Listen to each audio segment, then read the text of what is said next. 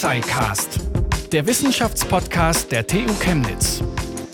Hallo und herzlich willkommen zum Tux SciCast. Ich weiß ja nicht, wie es euch geht, aber für mich klangen künstliche Intelligenzen und vor allem die Vorstellung, sie im Alltag zu treffen, lange noch nach Zukunftsmusik.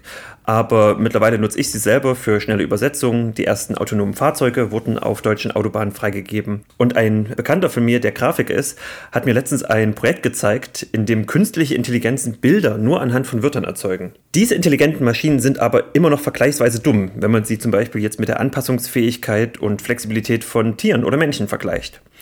Um diese Maschinen nun wirklich intelligent zu machen, orientieren sich Forscher darum seit einigen Jahren an biologischen Gehirnen. Und darum startete auch die EU 2013 das Human Brain Project. Daran hat auch unser heutiger Gast mitgearbeitet. Ich begrüße Professor Dr. Florian Röhrbein. Er wurde im Dezember 2011 auf die Tenor-Track-Professur Neurorobotik an die Fakultät für Informatik der TU Chemnitz berufen. Hallo, Herr Röhrbein. Hallo. Ihre neue Professur hat jetzt auch den klangvollen, nicht nur den klangvollen Namen Tenor-Track-Professur, sondern auch den Titel Neurorobotik. Mit was beschäftigt sich denn da Ihre neue Professur jetzt? Ja, Neurorobotik ist ein ähm, unglaublich spannendes Forschungsgebiet, was sich in den letzten Jahren ähm, entwickelt hat, größer geworden ist. Bei der Neurorobotik geht es, über, geht es um den, den, die Schnittmenge von Neurowissenschaften, künstlicher Intelligenz und Robotik. Was wir in der Neurobotik machen, ein bisschen als, äh, als Abgrenzung zur klassischen künstlichen Intelligenzforschung oder auch zur, ähm, zur reinen Robotik, wir gucken uns an, was ähm, haben Neurowissenschaften herausgefunden in den letzten Dekaden, wie unser Gehirn unser Körper steuert und überlegen, wie wir das transferieren können, wie wir das nutzbar machen können für technische Anwendungen, indem wir Algorithmen bauen, indem wir neuronale Netze trainieren, die robotische Körper ansteuern. Und nochmal kurz zurück zu Ihnen. Wie sind Sie denn zu diesem Feld gekommen? Also sind Sie direkt aus dem Studium und haben gesagt, das ist mein, mein Thema, das interessiert mich, weil es ja doch noch ein relativ äh, junges Feld, würde ich jetzt mal so sagen. Ja, das stimmt, es ist ein junges Feld und ähm, wenn ich so meinen CV äh, ähm, zurückgucke, dann war das auch eher ein Zickzackkurs, wo ich ähm, teilweise im, eher ähm, an medizinischen Fakultäten gearbeitet habe, dann wieder mehr in äh, technischen Bereichen, weil mich immer diese, ähm, diese Schnittmenge interessiert hat. Einerseits eben, wie funktioniert unser Gehirn, da habe ich gearbeitet im Bereich Computational Neuroscience, zum Beispiel als ähm, Postdoc in New York. Ähm, mich hat aber auch immer interessiert, wie man das technisch nutzbar machen kann und habe deshalb auch ähm, in der Industrie gearbeitet, bin dann wieder zurückgegangen äh, an die Uni, hatte nochmal einen Industrieaufenthalt. Also ähm, alles andere als ein geradliniger Verlauf. Aber ich würde es wieder so machen, weil es war immer super spannend. Es war immer mh, mm, mit sehr viel Neuem verbunden, sowohl eben von der einen, in die, einen Disziplin in die andere zu wechseln, als auch diese Wechsel zwischen ähm, Industrie und Universität. Sie haben jetzt schon gesagt, dass Sie sich jetzt nicht nur mit biologischen Gehirnen beschäftigen, sondern auch in erster Linie mit künstlichen Gehirnen. Ähm, da gibt es ja jetzt so sehr viele, äh, ich sag mal, popkulturelle Vorstellungen, wie so ein künstliches Gehirn aussieht. Wie muss man sich denn jetzt so wissenschaftlich so ein künstliches Gehirn vorstellen? Ja, im Prinzip ist das ähm, relativ unspektakulär da es auch nur ein Stück Software ist. Ja, also wir beschäftigen uns mit, ähm, mit vorwiegend mit einer bestimmten Art von neuronalen Netzen und zwar mit neuronalen Netzen, die biologisch plausibler sind als das, was man typischerweise nimmt. All die Erfolge in den letzten Jahren ähm, aus dem Bereich Künstliche Intelligenz ähm, gehen im Wesentlichen zurück auf auf das, was man tiefe neuronale Netze nennt. Und das ist schon sehr erstaunlich, ähm, die Ergebnisse, die mit, diesen, ja, mit dieser Methode gewonnen wurden. Großartige Sachen, hat aber ganz, ganz wenig damit zu tun, wie das Gehirn Informationen verarbeitet. Allein das Neuronenmodell, das dort zum Einsatz kommt, ist eher eine Karikatur von einem biologischen Neuron, als dass es ähm, wirklich biologisch plausibel wäre. Und wenn Sie jetzt meinen, Ihre Software, es sind ja beides Softwaren, ist jetzt biologisch plausibler, was meinen Sie da damit? Dazu muss man wissen, dass äh, typische neuronale Netze jeweils wenn man sich ein einzelnes Neuron aus diesen Netzen anguckt, ähm, die geben jeweils eine Zahl aus. Zum Beispiel eine 3, wenn das Neuron das Muster, was ihm vorgelegt wurde, nicht mag und eine vielleicht 94, wenn das Neuron dieses Muster mag. Also zum Beispiel, wenn das Neuron dafür verantwortlich ist, Katzen zu erkennen, dann würde es eben eine große Zahl zurückgeben, wenn es sich sicher ist, dass dem Netz ein, das Bild einer Katze präsentiert wurde. Was nun, ein, der Unterschied nun zu den Arten von Neuronen, die wir benutzen, liegt darin, dass wir die zeitliche Dimension explizit berücksichtigen. Was ist damit gemeint? Nun, Neurone im Gehirn geben jetzt ja auch nicht eine 97 aus, sondern was Neurone machen im Gehirn, sie geben Impulse aus, interessanterweise binäre Impulse, ähm, also Nuller und Einser. Und in, diesem, in dieser Abfolge von Nullern und Einsern auch in der Art und Weise, wie diese aufeinander folgen, also ist da jetzt ein großer Abstand dazwischen, ist da jetzt ein kleiner Abstand dazwischen, ist es ein Muster, das mh, hm, vielleicht so etwas entspricht wie 1, 0, 1, 1, 1 oder ist es 1, 0, 1, 0. Ähm, all das sind, ähm, sind Eigenschaften, die das Gehirn nicht zufällig ähm, hervorbringt. Und das sind Eigenschaften, die wir eben versuchen, zum einen mit entsprechenden Modellen nachzubauen und aber eben auch ähm, nutzbar zu machen für technische Anwendungen.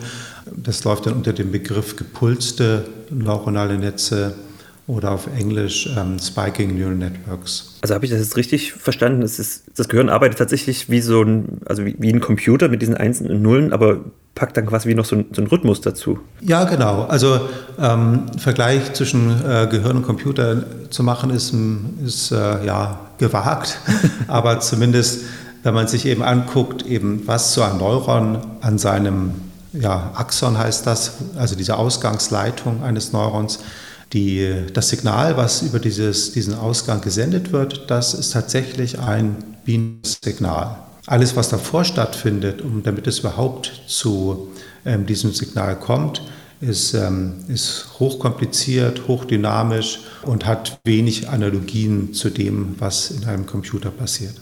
Und wie genau versuchen Sie das jetzt nachzubauen? Ja, das ist eine, eine gute Frage, ähm, weil man kann ja, ja, man kann ja solche Netze bauen, auch speziell für die Aufgabe damit, Roboter, andere autonome Systeme anzusteuern, aus unterschiedlicher Motivation heraus. Man kann dies machen, um ja, den Bereich der Robotik voranzubringen, um Roboter der Zukunft lernfähiger zu machen. Und deshalb ist dann immer eine Frage, was, was möchte ich von der Biologie übernehmen? Wie genau möchte ich mich da an das biologische ähm, Vorbild halten und wo mache ich es vielleicht auch bewusst anders. Zum Beispiel, wenn man einen Roboter baut, würde man ja jetzt ähm, nicht so etwas wie Kniescheiben äh, vorsehen, sondern da würde man sagen, naja, das, ähm, das kann man vielleicht besser machen. Ähm, Was ist also, das Problem mit Kniescheiben? Naja, ähm, ich weiß nicht, wie es um Ihre bestellt ist, aber die sind ja in der Regel äh, ja, noch gut, das ist schön, das ist schön zu hören. Aber sie sind ja ähm, in der Regel sehr anfällig. Und dasselbe für naja, Bandscheiben und, und so weiter und so fort. Unser, unser Sehsystem würde man jetzt als Ingenieur vielleicht auch anders ähm, gestalten, zumindest was die äh, Sensorik betrifft, was die Reizaufnahme betrifft. Also es sind viele Aspekte, wo man sagt, oder wo man auch erstmal sieht, naja, durch die Evolution sind ähm, mit Sicherheit intelligente Systeme entstanden, aber in der Biologie wurden die Systeme immer nur so gut gemacht, so gut gebaut wie nötig und nicht besser. Das heißt also, sobald ein biologisches System hinreichend ja, gut ausgestattet war, sodass es seine eigene Art erhalten konnte, dann war kein Druck mehr da, durch die Evolution noch irgendwelche Verbesserungen hinzuzufügen. Und das sieht man eben an, an vielen Stellen. Und da können wir als Ingenieur natürlich sagen, na gut, also den Weg müssen wir nicht gehen. Wir können versuchen, etwas ähm, tatsächlich optimal zu machen. So, also das war jetzt die eine Richtung, wo man sagt, wir sind im Bereich Neurorobotik tätig, weil wir einen Beitrag leisten möchten für äh, zukünftige Roboter und da schließe ich auch Autos und andere Maschinen mit ein. Und natürlich kann man beides gleichzeitig auch machen.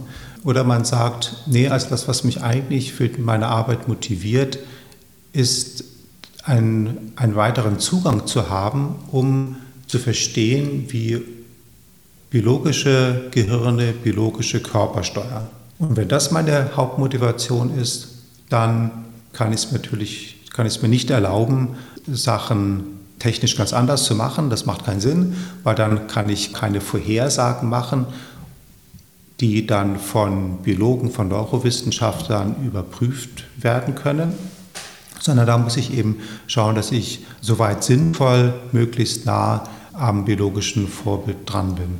Sie forschen da jetzt schon eine Weile dran. Wie ist da jetzt gerade der aktuelle Stand? Wie nah kommen Sie an das biologische Vorbild? Also es gibt ja wahrscheinlich auch mehrere. Also ein Gehirn ist ja nicht, Menschengehirne sind ja meistens relativ gleich, aber es gibt ja durch die Tierwelt verschiedenste Gehirne. Also wie, wie weit sind Sie denn da jetzt an dem biologischen Gehirn? Da muss man sehr bescheiden sein. Und ja, also vielleicht haben wir es ja auch gut, weil wir können sagen, wir können auf die, Biolo auf die Biologen zeigen und sagen, naja, ihr habt ja noch ähm, ganz, ganz viel nicht verstanden vom Gehirn. Also ähm, das macht es uns leider unmöglich, das nachzubauen. Nee, aber in der Tat ist es so, dass selbst ein einziges Neuron noch nicht vollständig, also biologisches Neuron noch nicht vollständig entschlüsselt ist. Und wir haben in unserem Gehirn etwa 85 Milliarden solcher Neurone. Wir haben in unserem Gehirn nochmal dieselbe Menge an Gliazellen. Lange dachte man, die sind nur dazu da, Neurone zu stützen, sie mit Energie zu versorgen und so weiter. Und in den letzten Jahren kam aber immer mehr raus, dass diese Gliazellen auch einen Beitrag zur neuronalen Informationsverarbeitung leisten. Also da ist noch ganz, ganz viel ungeklärt. Sie nähern sich jetzt immer mehr an die, diesem, wie so weit man kommen kann. Oder wo stehen Sie da gerade? Ja, also da gibt es auch verschiedene Möglichkeiten. Man kann zum einen sagen, naja, also ich nehme mir jetzt ähm, einen bestimmten biologischen Schaltkreis vor und den versuche ich möglichst genau zu simulieren, zu modellieren, nachzubauen. Und natürlich sind auch da alle ähm, Ansätze dazwischen möglich. Aber das andere Extrem wäre, dass man sagt, naja, ähm, ich möchte doch das Gehirn in seiner Gesamtheit nachbauen, abstrahiere an ganz vielen Stellen weg, mache ähm, ganz vieles einfacher, aber ich möchte ein Modell haben, was von allem ein bisschen hat, sodass ich dieses Modell, dieses Gehirnmodell, und das interessiert uns ja hier vor allem, eben auch ähm, verknüpfen kann mit entsprechenden Sensoren und mit entsprechenden Aktuatoren. Also sprich, dass ich, dass ich das Gehirnmodell, so einfach es auch sein mag, dass das Gehirnmodell einbette in einen Körper. Und dieser Körper ist, wie man sagt, situierte, der ist ähm, in einer Umgebung. Und vielleicht ist es tatsächlich so, dass nur durch diese Art und Weise, also eingebetteter Körper in einer Umgebung, wo sich dieses Gesamtsystem dann verhalten kann, dass ich nur dann auch davon sprechen kann, ja, ist jetzt dieses System intelligent oder nicht. Das ist eine gute Frage. Was sind, also wie, wie, wie muss ich mir diesen Roboter dann vorstellen und seine Umgebung? Also haben Sie dann schon so kleine, man hat ja immer so diese kleinen Drohnen, die dann fliegen oder so kleine, also was, was, was für Roboter sind das? Was für Umgebung haben Sie die denn dann ausgesetzt? Ja, also ähm, wir haben die der Chemnitzer Umgebung ausgesetzt. nee, ähm, was, wir, was wir ganz viel in der Tat machen, und die Vorteile sind auch klar, äh, wir benutzen Simulationsplattformen, ähm, insbesondere eine Simulationsplattform, die im Rahmen des Human Brain Projects entwickelt wurde. Und das ist ein großartiges Werkzeug, um Roboter auswählen zu können, also immer in Simulation, also simulierte äh, robotische Körper. Das kann dann ein, ein Roboter sein, es kann eine Drohne sein, es kann ein Roboter sein mit vier, mit vier Rädern, es kann ein humanoider Roboter sein, es kann auch einfach ein ähm, Roboterarm sein. Und diese können eben jeweils in bestimmten Umgebungen in bestimmte Umgebungen gesetzt werden und sogenannte In-Silico-Experimente durchgeführt werden. Also wo ich eine Gehirnsimulation verknüpfe mit, einem, mit der Simulation eines Roboters, stecke die in eine simulierte Umgebung und führe dort auf dieser Plattform Versuche durch. Was stellen Sie denen dann für Aufgaben? Hm, das können ganz einfache Aufgaben sein, zum Beispiel das Verfolgen von bestimmten Lichtreizen zum Beispiel. Also da gab es, ähm, das ist schon eine Weile her, interessante Gedankenexperimente, sogenannte Breitenberg-Vehikel wurden da im Prinzip mit Papier und, und Stift ähm, sich ausgedacht und die kann man eben umsetzen in so einer Plattform und lernt dabei recht viel über grundlegende Verschaltungsweisen. Das ist auch etwas, was sehr interessant ist für unsere Studenten, die eben bei uns im Master äh, Neurorobotik studieren. Dort kann man mit sehr kleinen neuronalen Netzen experimentieren und hat aber sozusagen diesen gesamten Loop, also diese gesamte Perzeptions-Aktionszyklus mit allen Bestandteilen, die dabei nötig sind, auch wenn das sehr, ähm, sehr einfache Modelle natürlich sind. Sie sprachen jetzt gerade auch schon von, von Intelligenz. Ähm, ab, ab wann handelt denn so ein, ein, ein Roboter dann tatsächlich intelligent? Intelligenz, Künstliche Intelligenz ist auch so ein, ja, so ein bisschen schwieriger Begriff. Da kann man auch wieder auf die Biologen, Psychologen sagen, naja, ihr könnt uns ja auch gar nicht genau sagen, was denn jetzt natürliche Intelligenz ist. Ähm, aber vielleicht ist es auch gar nicht so wichtig, ähm, das jetzt unbedingt definieren zu wollen.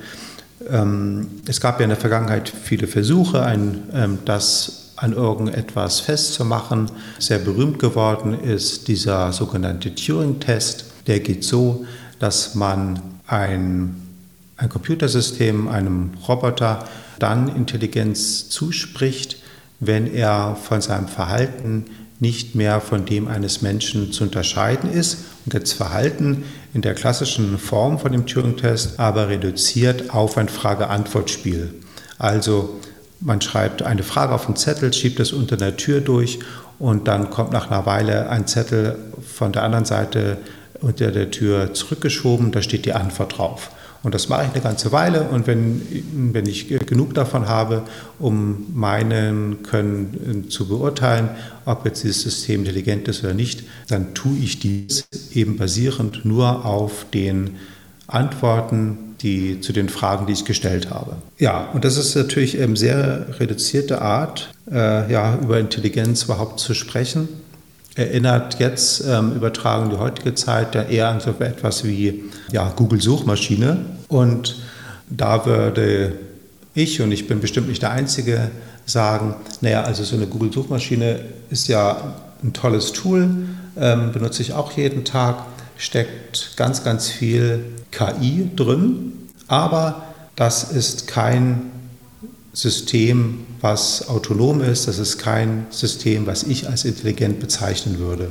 Das heißt, also Ihre Roboter bzw. Ihre, ihre, ihre Intelligenzen hätten dann also Aufgaben, die dann quasi, wenn man nur die Ergebnisse oder die Lösung sieht, genauso gut von einem Menschen oder einem Tier hätten stammen können. Ja, also das ist das Ziel und da gibt es ja, ähm, ja gibt verschiedene Richtungen.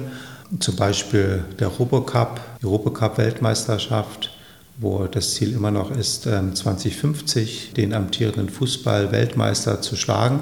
Aber es geht ein bisschen grundsätzlicher noch, weil bei der Ausgabe einer, äh, aus einer Suchmaschine ähm, würde man immer einwenden, naja, jetzt hat das, die, Antwort, die Antwort stimmt oder ich kann sie eigentlich gar nicht überprüfen, aber ich gebe mich mit der Antwort zufrieden.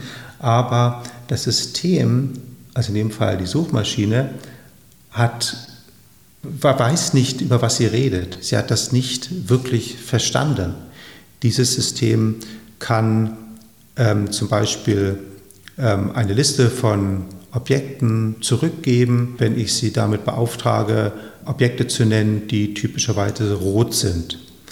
Ja, also dann kommt eben, ähm, weiß ich nicht, eine, ein, ein, Feuerlöscher zurück oder ein roter Apfel, ähm, eine Mohnblume, was auch immer. Aber das System weiß nicht, was, was rot ist, weiß nicht, was rot bedeutet. Es ist nicht, rot ist nicht etwas, was, ähm, was einen Klang hat, außer für Synästhetiker vielleicht, ähm, hat keinen Klang, hat keinen Geschmack, sondern es ist eine, eine, eine visuelle Wahrnehmungsqualität. Und das ist, das ist jenseits von allem, was so eine Suchmaschine leisten kann, das ist klar. Aber warum ist das so? Nun ist es so, weil diese, diese Suchmaschine nur ein Stück Software ist. Ein großes Stück Software, ein Stück Software, was ähm, immer wieder verbessert wird, immer wieder mit eben den Milliarden Nutzerdaten nachtrainiert wird, in der Regel ohne dass die Nutzer ähm, das merken. Aber was diesem, dieser Software fehlt, sind eben Sensoren. Diese Software hat nicht selber einen Sensor, mit dem es elektromagnetische Wellenlänge detektieren kann. Also es fehlt da das, es fehlt das, was man nennt eben die, die Verankerung in der Welt. Also das, die, die Bezeichnung Rot ist für uns eine, ja, ein Etikett für eben diesen Sinneseindruck, der entsteht, wenn ich auf ein Objekt schaue, was elektromagnetische Wellen eben in einem bestimmten Bereich emittiert, sodass ich das dann als rot wahrnehme. Also dieses in der Welt sein, in der Welt sein mit Sensoren und dasselbe ist auch, ähm, trifft auch zu für die, für die ähm, aktorische Seite, also für, den, ähm, für die Bewegungsseite. Auch dort sind wir in der Welt und wir sind in der Welt, weil wir einen Körper haben. Und wenn wir keinen Körper hätten, wären wir nicht in dieser Weise in der Welt dann wären wir eben auch ein Stück Software und wüssten nicht, wie es sich anfühlt, eine rote Farbe zu sehen, wüssten nicht, wie es sich anfühlt, in einer Hängematte zu liegen und all das. Das heißt, die Qualität besteht quasi darin, dass sie der künstlichen Intelligenz quasi auch noch die Möglichkeit geben, zu fühlen und zu, also Sinne zu haben und das dann rückkoppelt. Ja, wobei da muss man auch wiederum ein bisschen aufpassen. Also ich würde ich würde nicht so weit gehen zu sagen, dass die Roboter, die wir bauen, so etwas wie eine Wahrnehmungsqualität entwickeln, also dass sie sich ihrer sensorischen Eindrücke bewusst ist, dass sie, dass sie also Philosophen nennen das Qualia, dass es sich auf eine bestimmte Art und Weise anfühlt, Schokolade zu schmecken oder eine Blume zu riechen oder, oder ähm, Gefühle zu erleben. Also diesen ganzen Bereich würde ich komplett beiseite schieben, aber wir können unseren Robotern beibringen, dass sie algorithmisch Gefühle berechnen, sensorische Eindrücke aus ihren Sensoren weiterverarbeiten und so weiter. Äh, welche Qualität entsteht denn, wenn jetzt die Roboter, die sie bauen und die sie entwerfen, ähm, diese Qualität haben? Also was entsteht daraus dann? Daraus entstehen autonome Systeme. Also Systeme, so einfach sie auch sein mögen, die aber selber ein, wenn auch rudimentäres Verständnis von der Welt haben. Also um das vielleicht doch mal zu verdeutlichen, so etwas wie eine, eine Suchmaschine ist nicht autonom, ist nicht intelligent, weil es braucht immer ein wirklich intelligentes System wie den Menschen, der dann die Ausgabe dieser dieser Suchmaschine sich anschaut, liest und dem dann Bedeutung verleiht. Ein System, was aber, also ein robotisches System zum Beispiel, was eben selber eine gewisse Intelligenz hat, weiß durch seine Interaktion in der Umgebung, und das kann es eben, die kann es eben nur durchführen, weil es eben einen Körper hat, weil es eben Sensoren hat. Dadurch ähm, ist dieses, ist dieses System in der Welt verankert und dieses System gewinnt dadurch eine gewisse Autonomie, eine gewisse Intelligenz. Intelligenz ist ja auch nicht etwas, genauso wie Autonomie, ist ja nicht nichts Binäres, sondern gibt es ähm, graduelle Abstufungen, genauso wie wahrscheinlich ähm, vom Bewusstsein, worüber aber ähm, wir nicht sprechen, worüber wir nicht arbeiten und forschen. Aber entscheidend ist also aus unserer Sicht, sind Systeme nur dann intelligent, wenn sie verkörpert sind, wenn ihre Gehirnmodelle mit Modellen von Körpern verknüpft sind und diese in ähm, Umgebungen Verhalten zeigen können. Und dabei macht es interessanterweise keinen Unterschied, Ob das jetzt ähm, ein physikalischer Roboter ist, der jetzt hier in Chemnitz irgendwo herumfährt, das kann auch alles in Simulation stattfinden. Aber es braucht eben den Körper und es braucht die Umgebung. Sie, Sie haben ja diese, diese Abstufung von Autonomie gerade beschrieben. Also welche Abstufung gibt es denn da? Na, also was ich ausdrücken wollte, ist, dass es eben, dass es da nicht irgendwelche ähm, Kategorien gibt, also jetzt nicht so wie beim ja, autonomen Fahren vielleicht Level 1, 2, 3, 4, 5, sondern dass es ein Kontinuum ist. Dass es eben da eine ja, schrittweise Zunahme von Fähigkeiten gibt, von Verhaltensweisen, die zu einem autonomen Verhalten dazugehören. Und Sie haben es jetzt gerade schon gesagt, auch äh, im Vergleich zum autonomen Fahren, und Sie meinten ja auch schon, dass auch Autos solche intelligenten Maschinen sein können oder solche Roboter sein können. Sehen Sie jetzt bald auch so Anwendungen, die bei uns in, im Alltag dann bald vorkommen?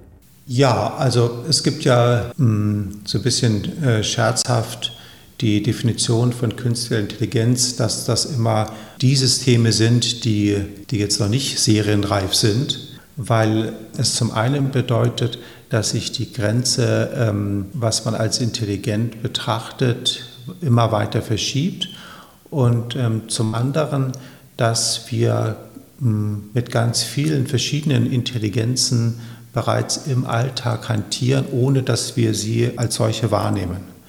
Also Google-Suchmaschine ähm, haben wir schon genannt, ähm, das Handy, was jeder in der Hose hat, ähm, vollgestopft mit allerlei Arten von künstlicher Intelligenz.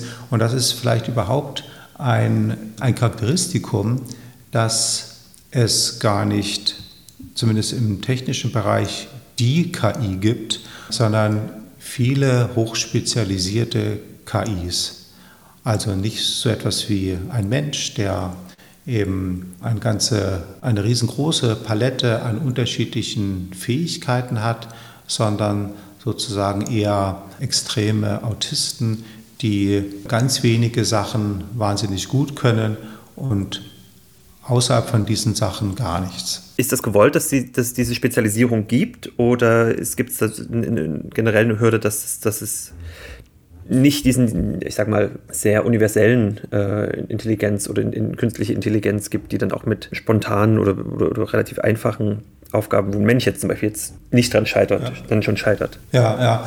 Also ähm, gibt es zwei Aspekte. Das eine ist, dass es ähm, einfach jetzt und auch auf absehbarer Zeit dieses, dieses Ziel einfach nicht erreichbar ist. Also das Ziel dieser ähm, Artificial General Intelligence also einer allumfassenden Kunstintelligenz, also das ähm, alte, der alte Menschheitstraum oder vielleicht auch Albtraum. Das eine ist also, dass ähm, das schlichtweg nicht erreichbar ist. Was sind da die Hürden? Naja, zum einen, dass eben das biologische Äquivalent noch an ganz vielen Stellen nicht verstanden ist. Und die Hürden auf technischer Seite sind unzählig. Also wenn Sie sich ähm, bestimmte Wettbewerbe anschauen, zum Beispiel den schon angesprochenen Fußballwettbewerb unter Robotern. Wenn Sie sich das anschauen, dann haben Sie bestimmt keine Angst mehr vor Robotern, weil es da doch einen großen Unterschied gibt zwischen der ja, Leistungsfähigkeit von diesen Fußballrobotern und es sind ja dann weltweit ähm, die Besten ihres Fachs, die da zusammenkommen und den Robotern, denen man im Kinofilm begegnet. Und ähnlich war es ja auch, als es das Reaktorunglück in Japan gab, in einem Land, was eben immer so noch zu Recht als roboteraffin gilt, gab keine Roboter, die äh, in dieses ähm, halb zerstörte Atomkraftwerk fahren konnte. Es hat Jahre gedauert, man musste ähm, aus anderen Ländern Hilfe anfordern und so weiter und so fort. Also da gibt es noch sehr, sehr viel zu tun. Das heißt also, man, man muss jetzt auch vor diesen relativ gruseligen Boston Dynamic Robotern jetzt keine Angst haben. Nee, muss man nicht. Muss man sicher nicht. Einfach auch, weil diese Roboter von Boston Dynamics in ihrer Lernfähigkeit ganz extrem eingeschränkt sind. Also dieser Roboter von Boston Dynamics oder generell, also man muss auch mal drauf gucken, als ähm, wenn man solche Videos sieht, äh, manchmal steht da nur klein in der Ecke eine Zahl und diese, wenn überhaupt, und diese Zahl gibt an, mit welcher Geschwindigkeit dieses Video vorgespult wurde. Ähm, also oft sind die wahren Bewegungsabläufe deutlich langsamer, als, ähm, als wir es eben auch von, von Menschen und anderen biologischen Systemen kennen. Und zum anderen ist, also gerade bei Boston Dynamics ist eben die, die mangelnde Lernfähigkeit ein, ein großer Punkt. Boston Dynamics ist auch ein gutes Beispiel, dass äh, man sich schwer tut, Anwendungen zu finden, wo diese Roboter sinnvoll eingesetzt werden können. Also diese Firma wurde ja, ähm, wurde ja immer wieder gekauft, verkauft, äh, gekauft, verkauft, weil es eben gar nicht so leicht war, einen Einsatzzweck ähm, für, diese, für diese Roboter zu finden. Und das bringt mich zu meinem zweiten Punkt. Also ich hatte gesagt, zum einen sind einfach da noch viele, viele Herausforderungen zu lösen, um auch nur ein bisschen weiter in die Richtung zu kommen zu einer generellen Intelligenz. Und der andere Punkt ist, dass es gab, äh, überhaupt keinen wirtschaftlichen Use Case gibt für so eine allumfassende Intelligenz. Braucht einfach niemand. Also ein, ähm, ein, ein Schachcomputer mag mit Sicherheit sinnvolle Dienste erweisen, aber dieser Schachcomputer muss mir nicht die Tür öffnen können. Und so werden wir auch, und diese Entwicklung wird sich fortsetzen, also wir werden eben viele spezialisierte, wir haben schon viele spezialisierte KIs, wir werden in Zukunft viele spezialisierte Roboter haben. Das macht Sinn, das macht auch aus ökonomischer Sicht Sinn. Was keinen Sinn macht, ist diese, diesen universellen, intelligenten Roboter zu bauen, abgesehen von all den technologischen Schwierigkeiten, die damit verbunden sind, abgesehen von all den, dem fehlenden Wissen, über das biologische System. Seit 2013 hat ja jetzt auch die EU an dem Großforschungsprojekt Human Brain Project, äh, nannte sich das, gearbeitet, beziehungsweise das einen Auftrag gegeben, um dann ja, äh, Anwendungen zu finden. Ähm, was, was, war das denn für ein Projekt oder was ist das denn für ein Projekt und was hatte das zum Ziel? Ja, dieses Human Brain Project war und ähm, ja, ist es immer noch das größte Projekt, was von der Europäischen Kommission jemals finanziert wurde. Das Ziel war, zu einem besseren Verständnis des menschlichen Gehirns zu kommen und das über einen ganz neuen Zugang, nämlich über ähm, Simulationsplattformen. Also Ziel dieses ähm, großen Projektes war es, Plattformen zu bauen und die sind auch, soweit ich das sehe, alle fertiggestellt, werden natürlich immer noch weiter verbessert. Und diese Plattformen werden allgemein zur Verfügung gestellt, also der gesamten äh, wissenschaftlichen Community oder auch Privatleute, wenn sie daran Interesse haben, können sich äh, dort natürlich einen Account besorgen.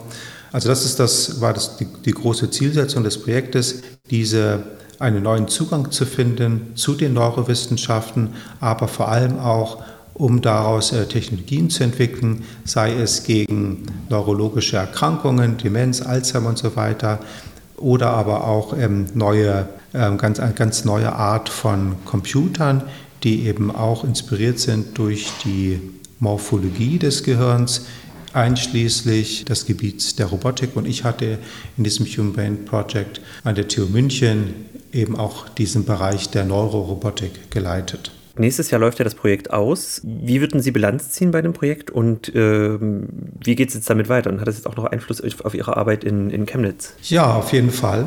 Ich glaube, dieses Projekt hat ähm, ganz, ganz viele äh, tolle Ergebnisse hervorgebracht. Es war nicht immer eine einfache Reise über diese zehn Jahre hinweg. Es hat viele Gründe. Ähm, die meisten davon ähm, haben nichts mit den Inhalten, nichts mit der Wissenschaft an sich zu tun, sondern eher mit Politik oder mit, ähm, ja, auch so etwas wie, wie Neid, auch Missgunst, auch so etwas gibt es unter Wissenschaftlern.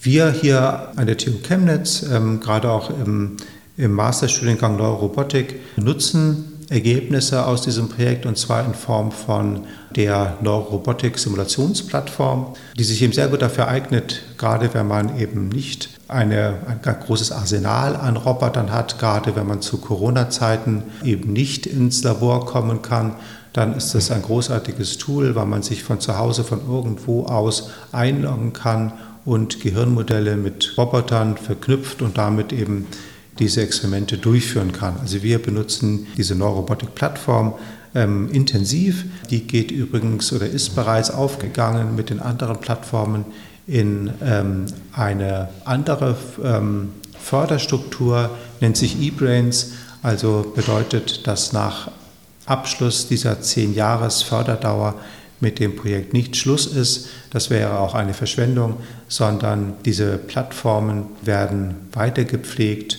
werden, sind weiter benutzbar, nur in einem anderen, ähm, äh, ja, in einer anderen Struktur.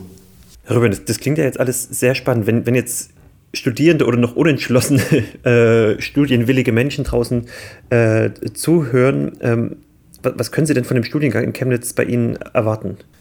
Ja, von dem Studiengang kann man sehr viel erwarten und ähm, was wirklich großartig ist, dass es diesen Studiengang nur hier in Chemnitz gibt. Also man kann nur hier in Chemnitz tatsächlich Neurobotik studieren. Es gibt auch keine andere Professur für Neurobotik. Ähm, ich bin mir zumindest keiner bewusst, in ganz Europa nicht. Also ist, glaube ich, eine ganz tolle Gelegenheit, ist ein Alleinstellungsmerkmal hier für die TU Chemnitz und im dem Masterstudiengang Neurobotik bekommt man eben ähm, Lehrangebote aus dieser ganzen Verarbeitungskette, also angefangen bei der Sensorik, Verarbeitung von Bildinformation zu künstlicher Intelligenz, Neurokognition bis hin zur Aktuatorikseite, wo es also um Ansteuern geht von Robotern. Die ganze Kette wird im Rahmen dieses Masterstudiengangs behandelt und dadurch eröffnen sich natürlich auch großartige Berufschancen für die, die dann nicht in der Forschung bleiben möchten. Herr Robin, ich bedanke mich bei Ihnen. Das war es nämlich schon wieder mit dieser Folge des Tuxicast. Diese Folge, wie auch alle anderen Folgen des Tuxicast, findet ihr übrigens auf der Website der TU Chemnitz. Und ihr könnt aber auch einfach den Tuxicast bei Spotify, Apple Podcasts oder im Podcatcher eures Vertrauens abonnieren. Und wenn ihr mal da seid, dann lasst auch gerne eine Bewertung oder Feedback da. Ich bin Pascal Anselmi. Bis zum nächsten Mal beim Tuxicast. SciCast, der Wissenschaftspodcast der TU Chemnitz. Zu hören auf der Website der TU Chemnitz, aber auch auf Spotify, Apple Podcasts und wo es Podcasts gibt.